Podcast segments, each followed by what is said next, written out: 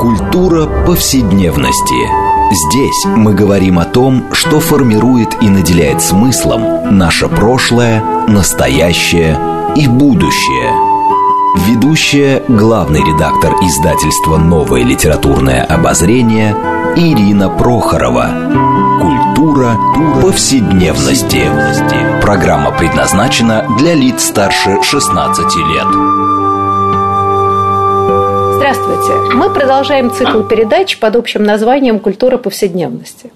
Напомню нашим радиослушателям, что программа эта посвящена разнообразным темам, связанным с нашими ежедневными практиками, различными укладами жизни, всему тому, что мы часто пренебрежительно называем бытом.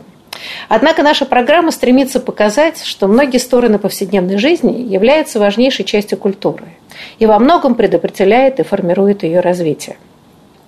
А, но в нашей программе мы вообще очень много а, уделяли внимания а, как бы, да, разным телесным практикам. Мы много говорили о запахах, неоднократно возвращались к этой теме «запахи в культуре». Мы говорили о разных формах телесности, о семиотике цвета, о, я не знаю, тактильности. Много-много разных тем вот вокруг э, восприятия человеческих чувств.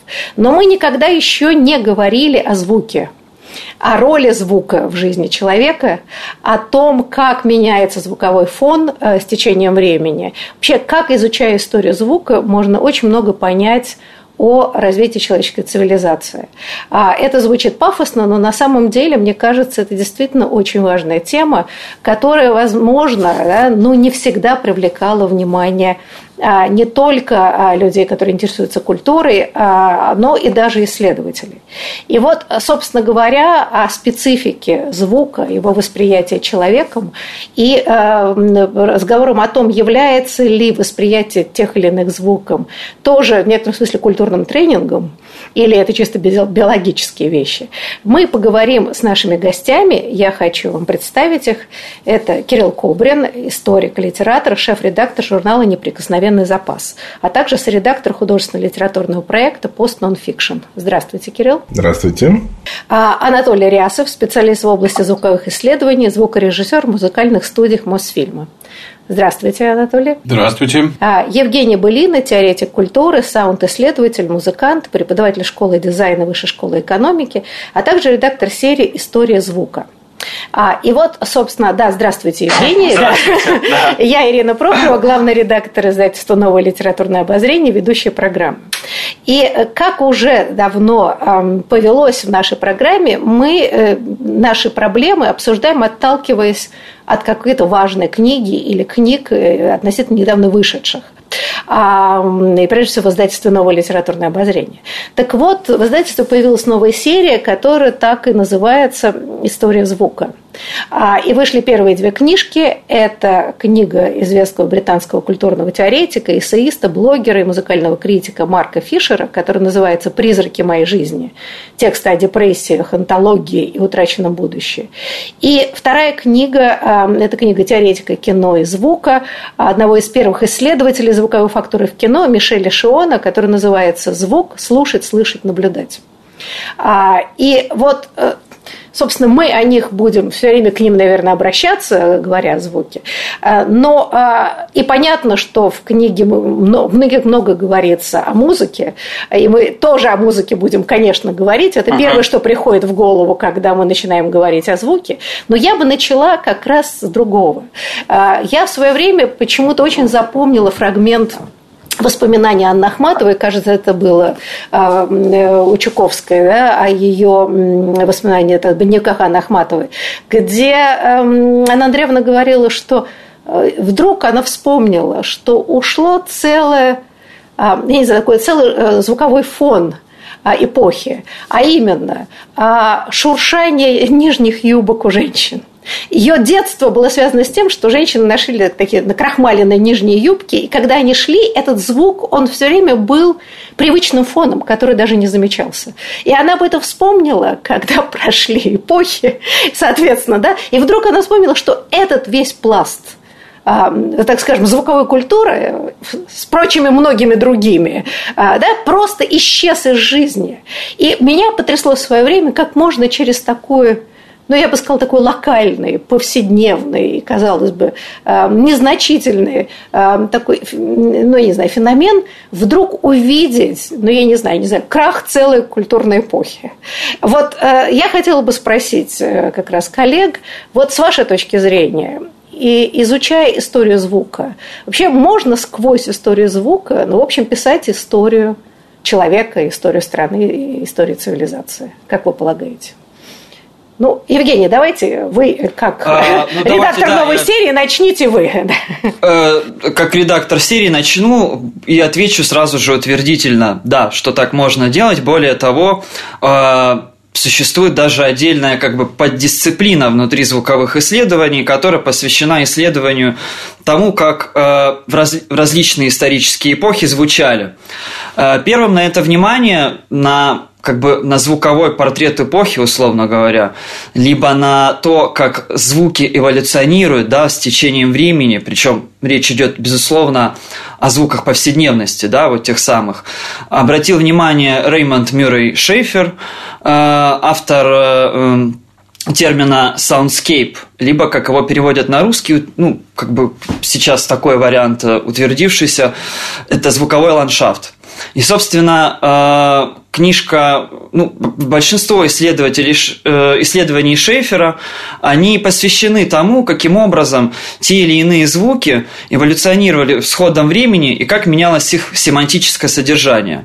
И более того, он показывает, как на самом деле звучала там, условно говоря, доиндустриальная эпоха, индустриальная эпоха, эпоха уже как бы новой информации, да. И э, в связи с этим возникает еще один, а, одно поднаправление вот звуковых исследований – связанная с так называемой акустической экологией, да, на это внимание много обращают, например, современные урбанисты, да, того, каким образом звучит город, либо пространство, в котором мы находимся э, в целом. И благодаря как бы, ну, Благодаря веку техники мы, безусловно, можем уже наблюдать это с помощью средств технической воспроизводимости. То есть у нас есть записи, да, на которые мы можем опереться. А если говорить об эпохе до изобретения фонографа, скажем так, да, э, до ключевой такой точки э, вообще взаимоотношений человечества со звуком, то мы вынуждены как раз-таки опираться в основном на литературу и на свидетельства какие-то связанные именно с письменной культурой что, конечно, не совсем звук. Кто хотел бы продолжить этот разговор? Кирилл, давайте, поскольку мы еще вернемся, вышел спецномер э, журнала «Неприкосновенный запас», номер 134, который тоже посвящен этой же проблеме, собственно, семиотике звука.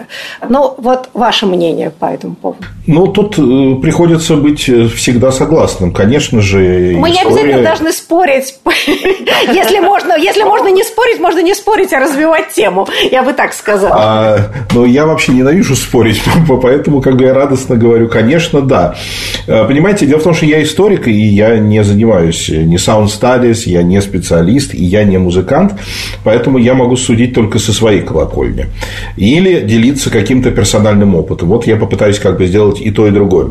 С одной стороны, а, вот это шуршание нижних юбок на крахмалинах, фру-фру их называли – фру-фру по этому звуку, да, вот, а, безусловно, это часть звукового ландшафта того времени, безусловно, и которая убила, конечно же, не революция, а убила и революция, эволюция моды, да, и эволюция как бы костюма, но э, вообще это была одна из важнейших составных частей эпохи, ну, скажем так, ранней и начала высокой модерности, вот эти города, где новые города, где появились широкие бульвары, как в Париже, Париже, по которым ходили вот эти женщины с фру-фру, а, звук а, экипажей, который как бы еще до изобретения автомобиля не изменился в основном, хотя появились шины, это очень важно, вот, но все-таки а, он стал более интенсивным. К этому прибавились, естественно, железные дороги, которые начали прокладывать сквозь города, вот эти знаменитые и первые метро, и, и так далее, и так далее. И в результате получилось то, что, как вы помните, как герой Диккенса, который впервые в жизни приезжает в Манчестер, в индустриальный Манчестер, и первое, что он э, осознает, это дикий грохот дикий грохот, который для него, выросшего в провинциальном городке и жившего в основном в сельской местности, конечно, был совершенно невыносим. Да, это вот то, что сказал Евгений, это как раз и есть та самая э, литература, благодаря которой мы до изобретения фонографа узнаем вот об этих самых звуках.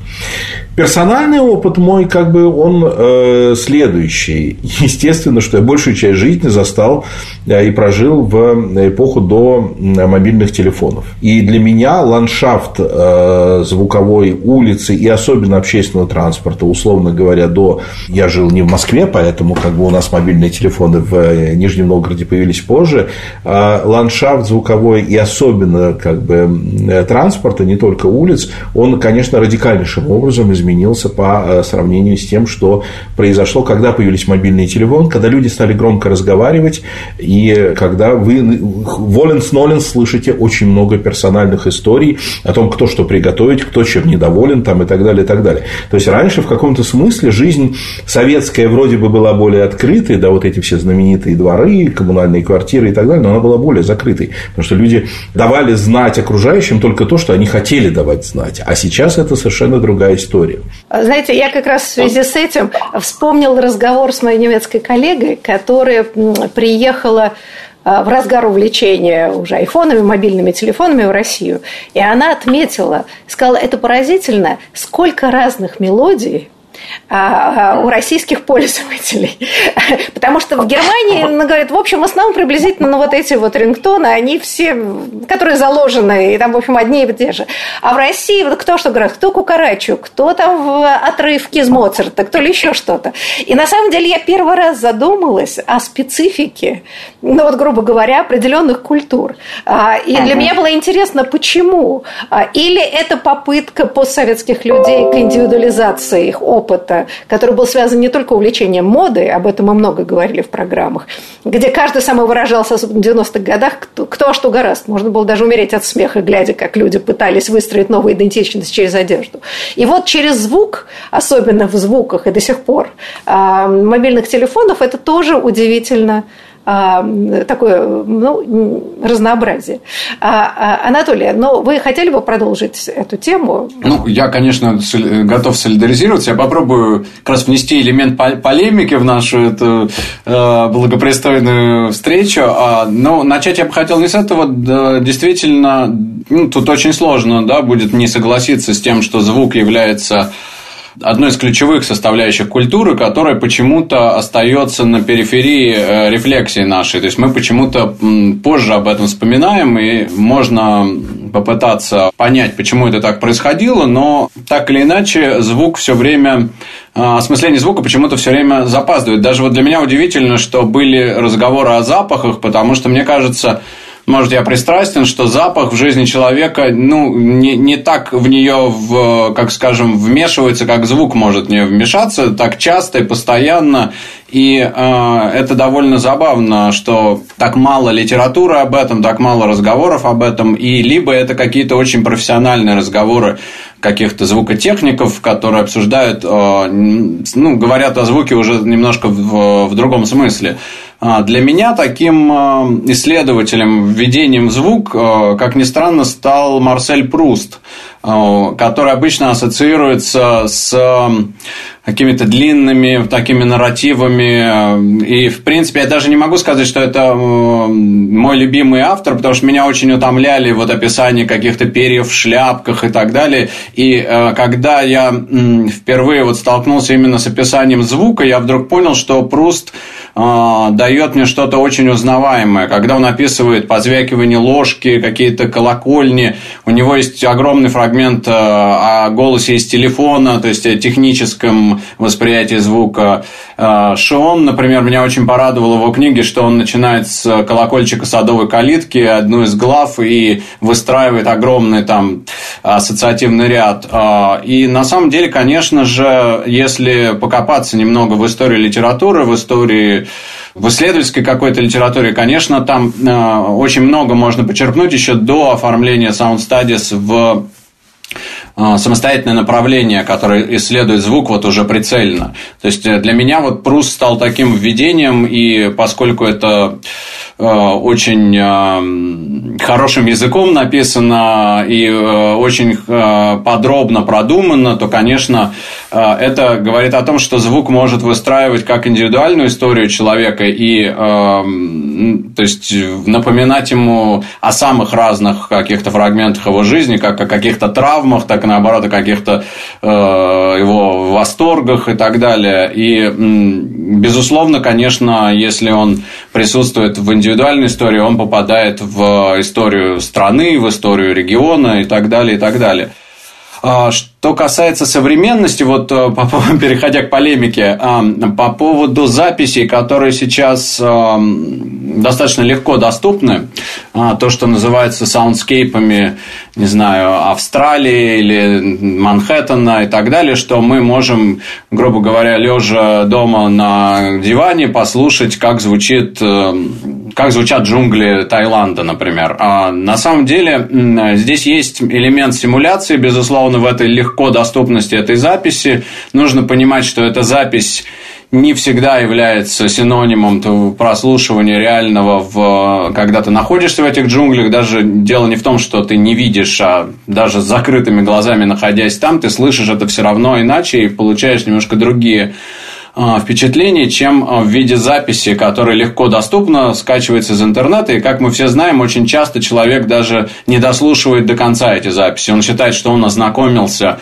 а, через три минуты, и, в принципе, этого достаточно. Он уже как бы побывал в Австралии или в Таиланде. Поэтому здесь э, вот эта доступность техники, она одновременно очень двойственна и обманчива. Да? То есть, и нужно понимать, что послушав шуршание шуршание этих юбок мы еще в виде записи, если вообще она сохранилась, да, а, вот, хотя сейчас в, кино, конечно, очень много а, звукорежиссеры посвящают часов воспроизведения. Но есть огромное количество фильмов, где это воспроизводится, и тем не менее это не совсем то же самое, что жить в это время, да, то есть надо, надо это прекрасно понимать. Ну, знаете, в этом смысле э, любая реконструкция, что бы вы ни реконструировали, конечно, не подменяет там ушедшую реальность. Но мне кажется, сам по себе вот этот тренд, э, ну, собственно, то, что называется постмодернистской культурой, попытки э, связать прошлое настоящее, да, попробовать там, я не знаю, играть аутентичную музыку, э, насколько это возможно, попытка восстановить, как играли в Средневековье, как звучали чуть ли не древнегреческие или, или э, музыкальные инструменты. Мне кажется, это, в общем, очень интересно само по себе э, на себе такой тренд. И мы еще к этому вернемся. А вот как раз, Анатолий, вы затронули очень важный момент несмотря на то, что, да, не знаю, много лет существуют специалисты, всякие музыковеды, а лингвисты изучают язык, фонемы, звучание и так далее. То есть, как бы, есть много разных дисциплин, которые занимались так и занимают так или иначе звуками, но вот дисциплина под названием, так сказать, вот sound studies, да, исследование звука, история звука, появляется совсем недавно.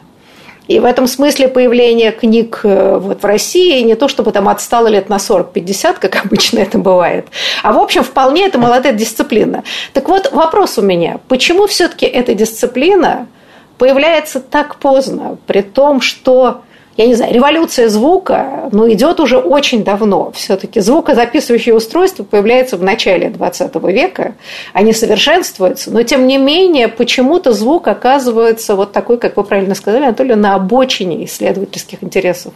Ну, во всяком случае, был до недавнего времени. Вот ваши соображения почему? Хотя по отдельности, как я говорила, изучается очень много в связи со звуком, но никогда это не соединялось в некоторое не оформлялось э, такое реальное направление до недавнего времени? Ну, я могу попробовать э, начать ответ. Э, на самом деле, э, я об этом задумывался, и мне кажется, что я только э, на пути к тому, чтобы найти э, какое-то четкое объяснение этому. А, но так или иначе, а, мне, я бы ответил так, что, мне кажется, что звук для того, чтобы, собственно, мой путь вообще к Sound Studies был, может быть, отличался от всех присутствующих тем, что я как раз из сферы звукозаписи где, казалось бы, я был погружен в звук, э, пришел к тому, что э, я не очень понимаю, что такое звук, потому что, занимаясь звукозаписью, нельзя понять, что такое звукозапись. Так же, как нельзя на языке, я не знаю, физических формул, изъясняясь, объяснить, что такое физика. Нужно выйти за область, в область рефлексии, отстраниться от этой деятельности и пытаться ее осмыслить. И просто когда занимаешься звукозаписью, даже нет времени на... Ну, совсем другим занят. А, и я, это было лет 15 назад, и мне казалось, что какая-то вообще пустота меня окружает, что нет людей, которым это интересно, что это узкопрофессионализировано, может быть... А, то есть, поэтому для меня вот сам выход этой серии, это на самом деле грандиозное событие, потому что это действительно прям такой вот внезапный взрыв а, в абсолютной тишине, да, и так вот, а, возвращаясь к вашему вопросу, собственно, мне кажется, что от звука а, для того, чтобы отрефлексировать какое-то явление, от него нужно отстраниться, а от звука очень тяжело отстраниться, ты в него либо погружен, либо ты уже им не интересуешься. То есть, еще такое явление, к нему нельзя вернуться, он отзвучал и закончился. А, поэтому, как ни странно, для того, чтобы это началось, должна была, конечно, появиться звукозапись. И звукозапись, когда появилась, про звук стали говорить все равно так или иначе значительно больше. А, и где-то через полвека только это оформилось в условно там направление гуманитарных наук, э, и до сих пор они все между собой спорят, э, полемизируют, то есть это не такое направление, как, э, ну, даже, не знаю, какая-нибудь семиотика танца. То есть, семиотика звука – это пока что-то очень э, условно понятное, хотя язык Пирса вполне туда применим, э, вот именно классической семиотики.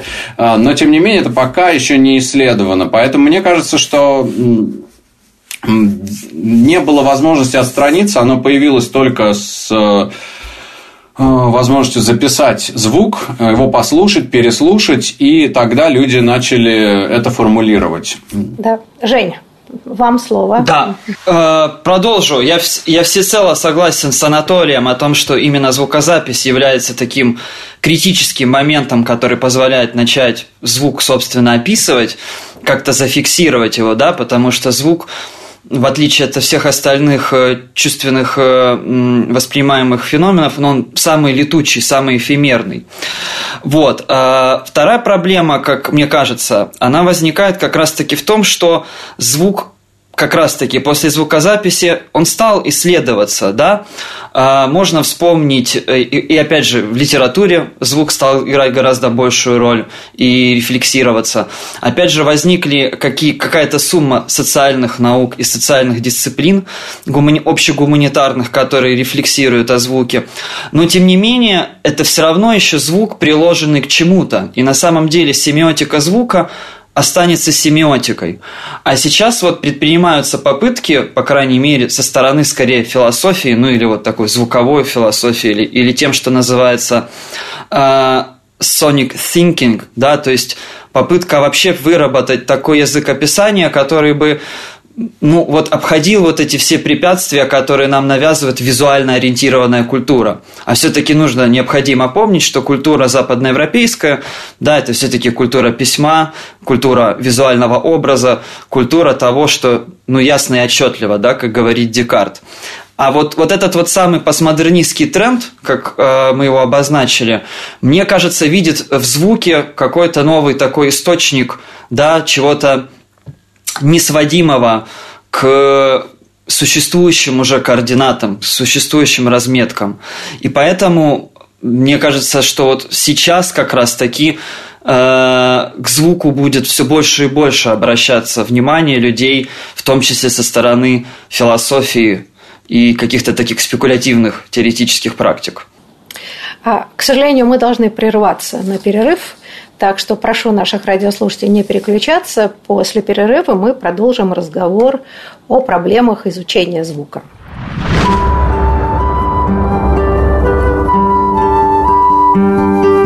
Здесь мы говорим о том, что формирует и наделяет смыслом наше прошлое, настоящее и будущее. Культура повседневности.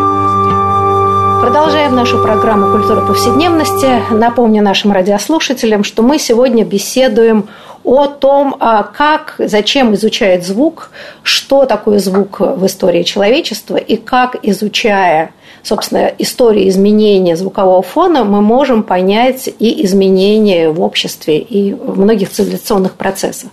Напомню, что нашими гостями сегодня являются Кирилл Кобрин, историк и литератор, шеф-редактор журнала «Неприкосновенный запас», соредактор художественно-литературного проекта «Post Non-Fiction», Анатолий Рясов, специалист в области звуковых исследований, звукорежиссер музыкальных студий «Мосфильм», и Евгений Былина, теоретик культуры, саунд-исследователь, музыкант, преподаватель школы дизайна Высшей школы экономики, редактор серии «История звука», а, в которой вышли две первые книги в этой серии. Это книга Мишеля Шиона «Звук слушать, слышать, наблюдать». И вторая книга Марк Фишер «Призраки моей жизни. Тексты о депрессиях, антологии, утраченном будущем». А, вот. Но я Ирина Прохоров, главный редактор издательства «Новое литературное обозрение», ведущая программы. А, знаете, но вот очень интересно а, в связи со звуком, как раз в книжке Мишеля Шиона он цитирует э, фразу из записных книжки Леонардо да Винчи.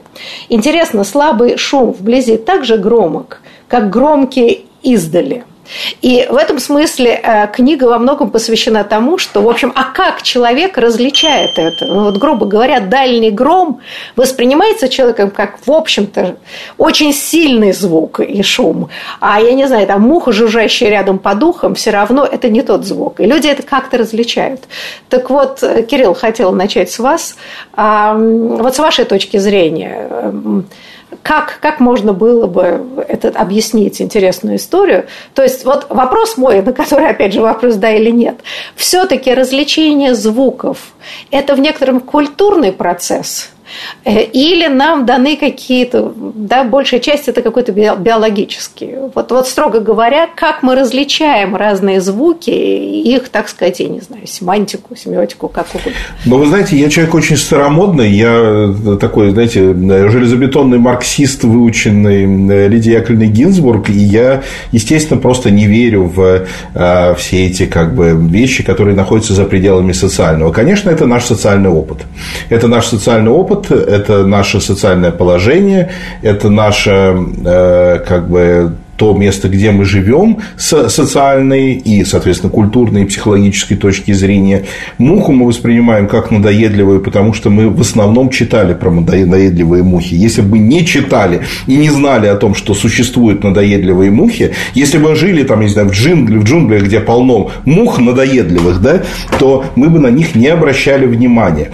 А я вот сейчас как бы стал эм, опять молодым отцом, и я понял, что такое прислушиваться к шуршанию в соседней комнате, как бы вот э, там пеленок и так далее. И это звук гораздо более э, для меня сейчас различим, чем, ну, я не знаю, то, как бухают соседи за стеной и так далее, так далее, так далее. Все эти вещи, они, конечно же, для меня лично, да, социально обусловлены. И эта социальная обусловленность, она безусловно, опять-таки, является а, ну, порождением того времени, в котором мы живем. А, есть времена, как мне кажется, гораздо более тихие в этом смысле, не только местности, там, деревня versus город там, и так далее, да, но наверняка были и времена, которые были, не знаю, громче, или наоборот тише. То же самое мы можем говорить про запахи, например. Да? Это общее место, что мы с ужасом представляем себе, э, там, я не знаю, какой-нибудь салон 18 века, да, битком набитый людьми, которые моются раз в месяц в лучшем случае. Да? Но тогда это не воспринималось как бы никаким образом особенно специфическим и прочее. Но если мы возьмем одного из этих людей из салона и перетащим э, на улицу современного города, где едет много машин, они просто задохнутся от, э, от выхлопных газов.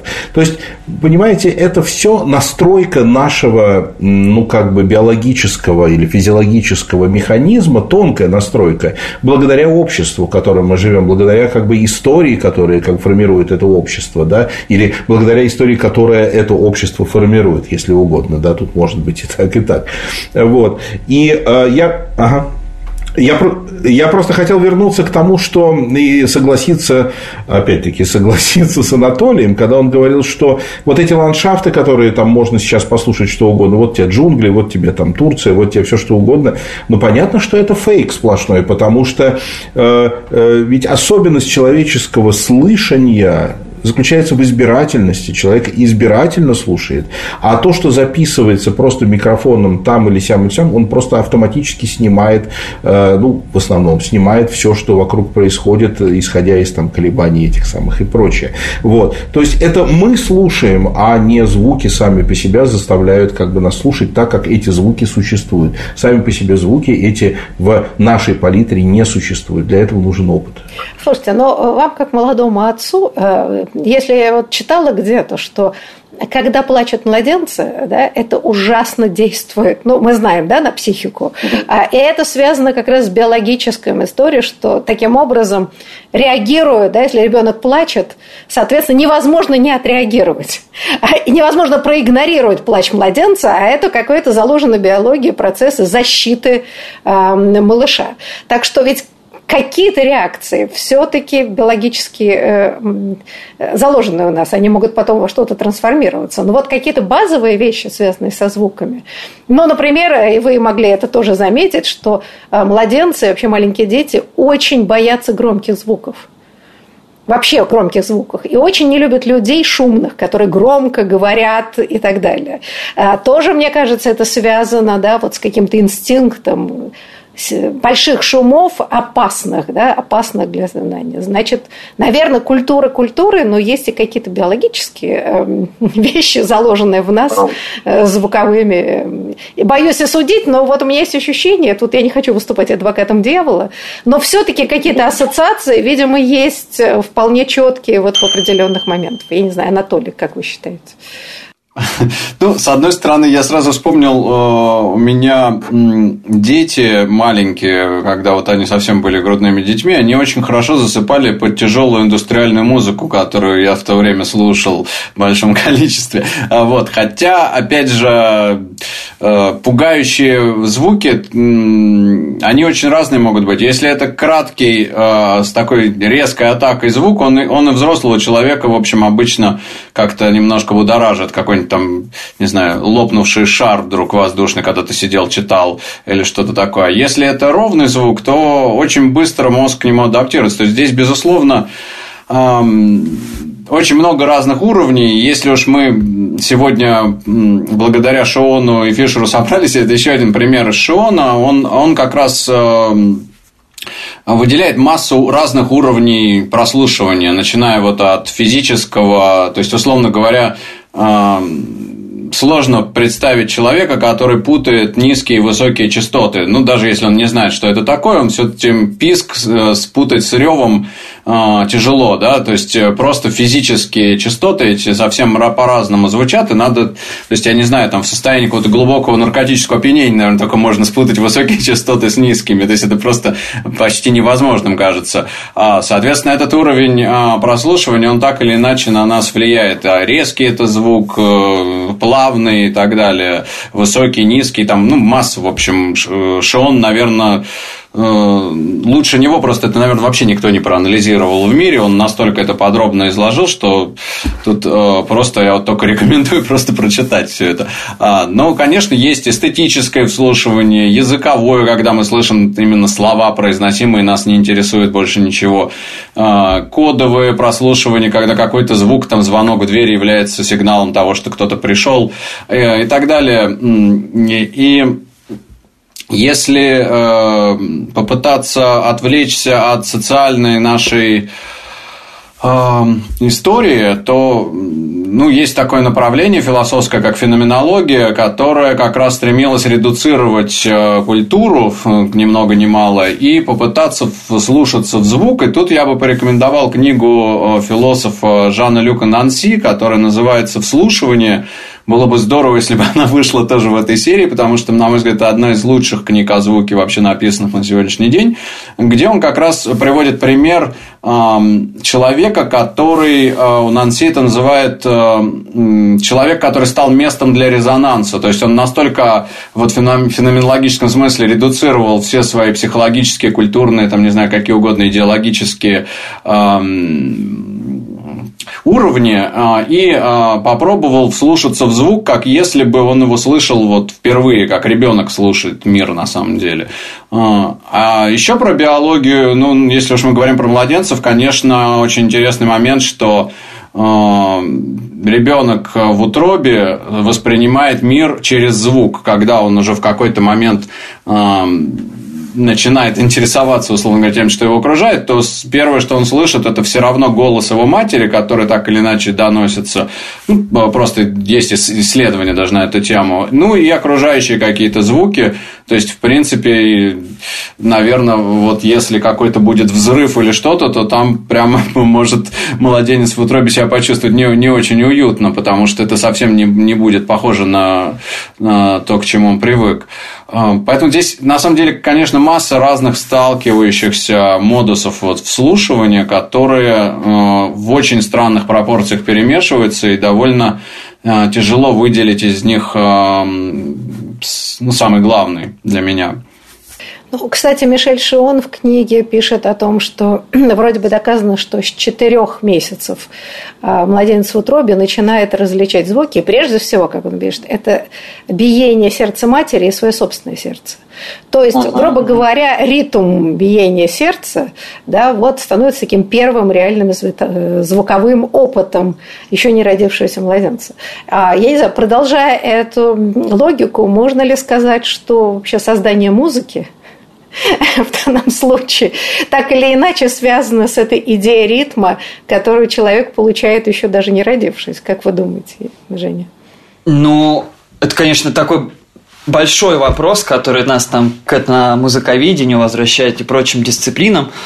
А, один из ответов, наверное, короткий, действительно да, потому что вообще, в принципе, музыкальная практика – она возникает изначально из звукоподражания, да, мимесиса, и, во-вторых, наверное, как э, форма ритуала, которая в каком-то роде возвращает нас в ситуацию, собственно говоря, э, ну, если же психоаналитически мыслить, то э, ну вот, вот это вот перворождение и так далее. Так что да, я думаю, физ... ну как бы вот этот вот физиологический пласт, я хотел добавить о том, что в принципе влияние э, звука на физиологию человека есть такой предмет психоакустика, э, даже не совсем на физиологию, да, на ну, на, как бы нашу, на нашу психическую жизнь, это исследуется отдельно.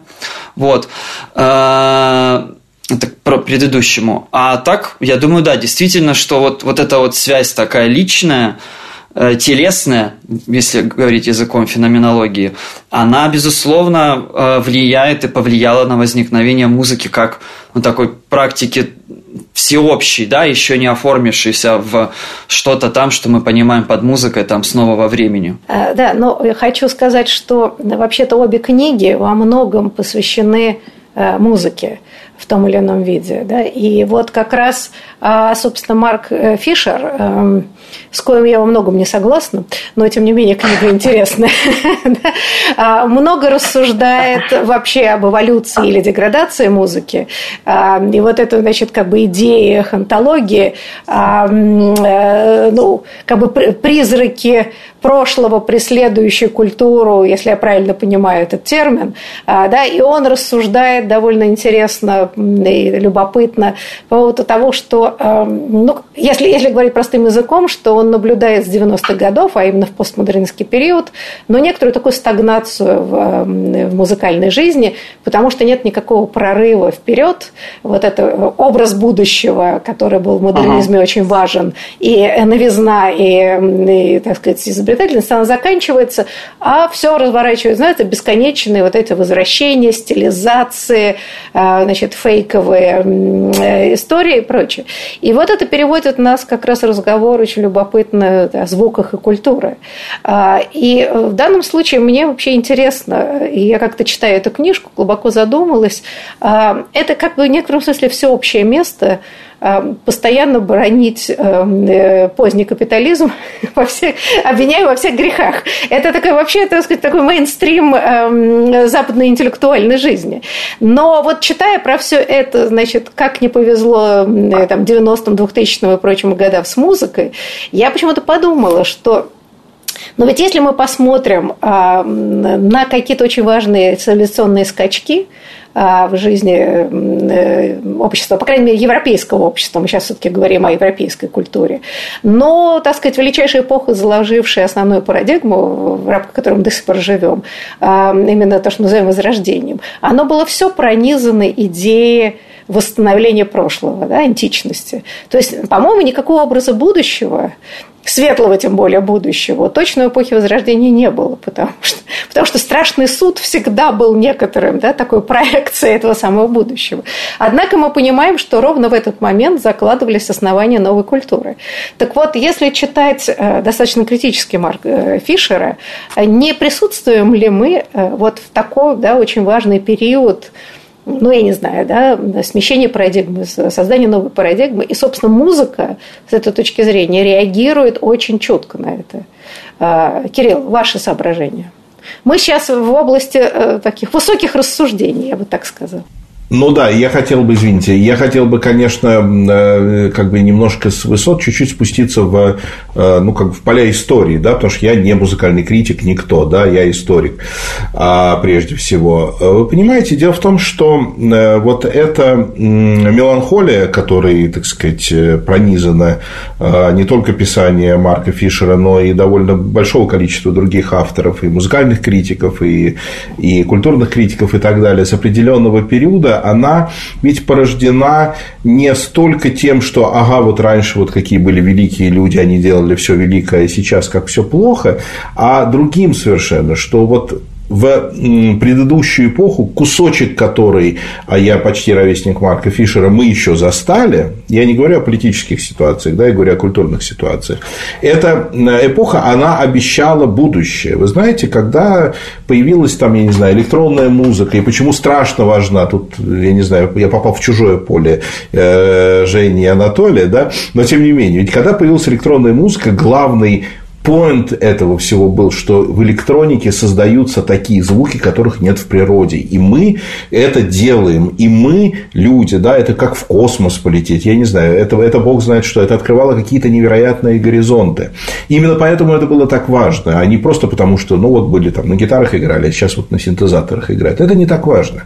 Важно само ощущение того, что распахивается какое-то невообразимое будущее, а потом оно оказалось как бы репетитативным, и оно схлопнулось схлопнулось. И от этого возникает как бы а, историческое ощущение усталости, исчерпанности и так далее.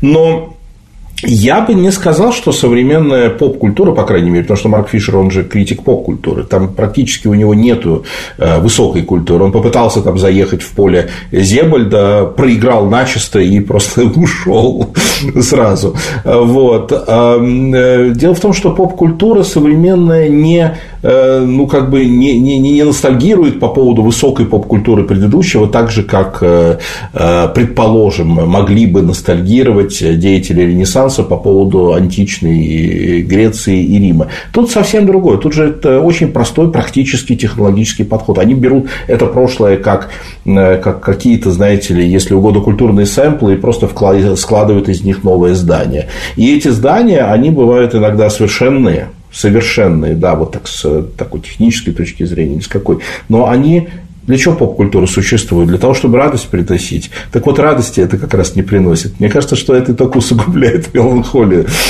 Да, Анатолий, ваше суждение по этому поводу? Э, я должен признать, что нет у меня никакого оптимизма здесь. Я должен сказать, что, возможно, даже более пессимистичен, чем Фишер в этом отношении. А, и а, действительно, тут э, есть большая разница по сравнению с эпохой Возрождения, которая заключается в том, что эпоха Возрождения когда она демонстрировала вот этот размах, то есть как бы было тому же да Винчи ему было даже неинтересно развивать некоторые свои проекты, потому что их было столько, что он останавливался. То есть было понятно, что люди будут летать на каких-то летательных средствах, он это понял, и не нужно было разрабатывать и придумывать самолет, потому что у его уже в этот момент захватывала какая-нибудь другая тема цвета, например, которого не было в иконе а, и так далее. То есть это был размах какой-то колоссальный.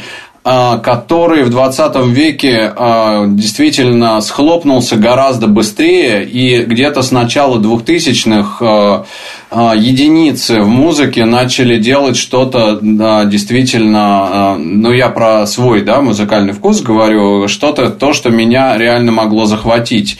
При том, что я продолжаю постоянно этим интересоваться, и мне хочется, может быть, дело в том, что лично я переслушал уже свой как бы захлебнулся в том количестве, которое прослушал, надо, но ну, я делал паузы и так далее, и мне кажется, что здесь нужно привлечь все-таки тему технологий. А, дело в том, что в какой-то момент а, технологии, они стали замещать собой музыку.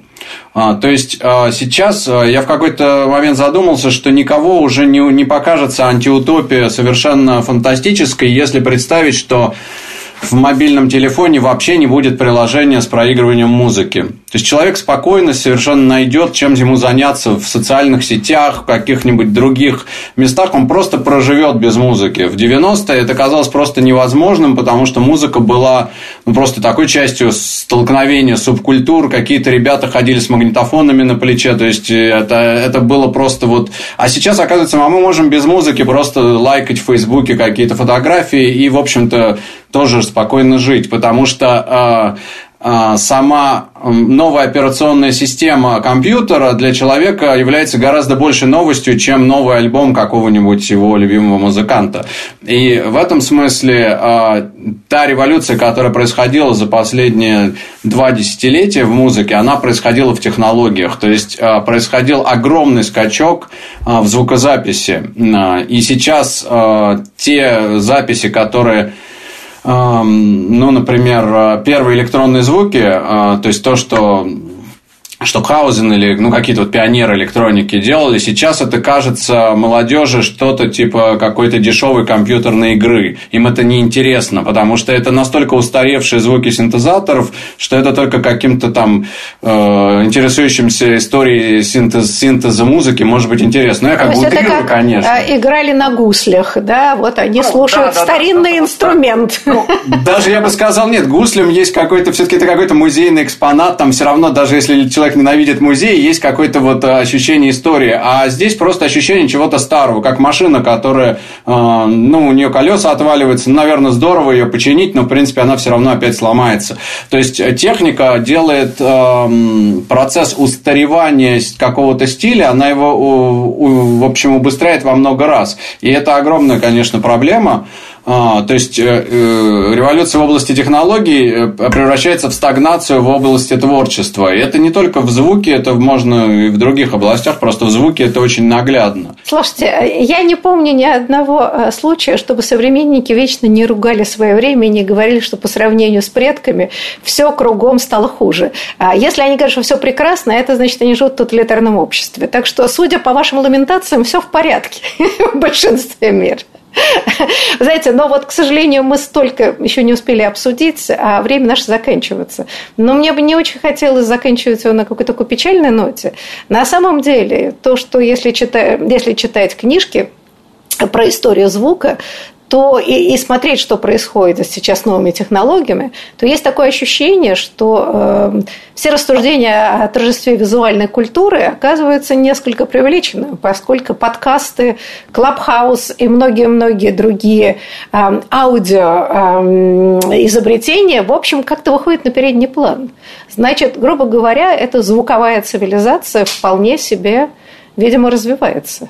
Может быть, ровно поэтому и появляется исследование, связанное с историей звука, потому что звук становится очень важным явлением в культурной жизни. А, позволю себе вот на этой оптимистической ноте все-таки закончить нашу беседу. Я благодарю гостей. Большое вам спасибо за интересный разговор. А радиослушателям... Спасибо. Хочу Спасибо. сказать, что расшифровку нашей дискуссии вы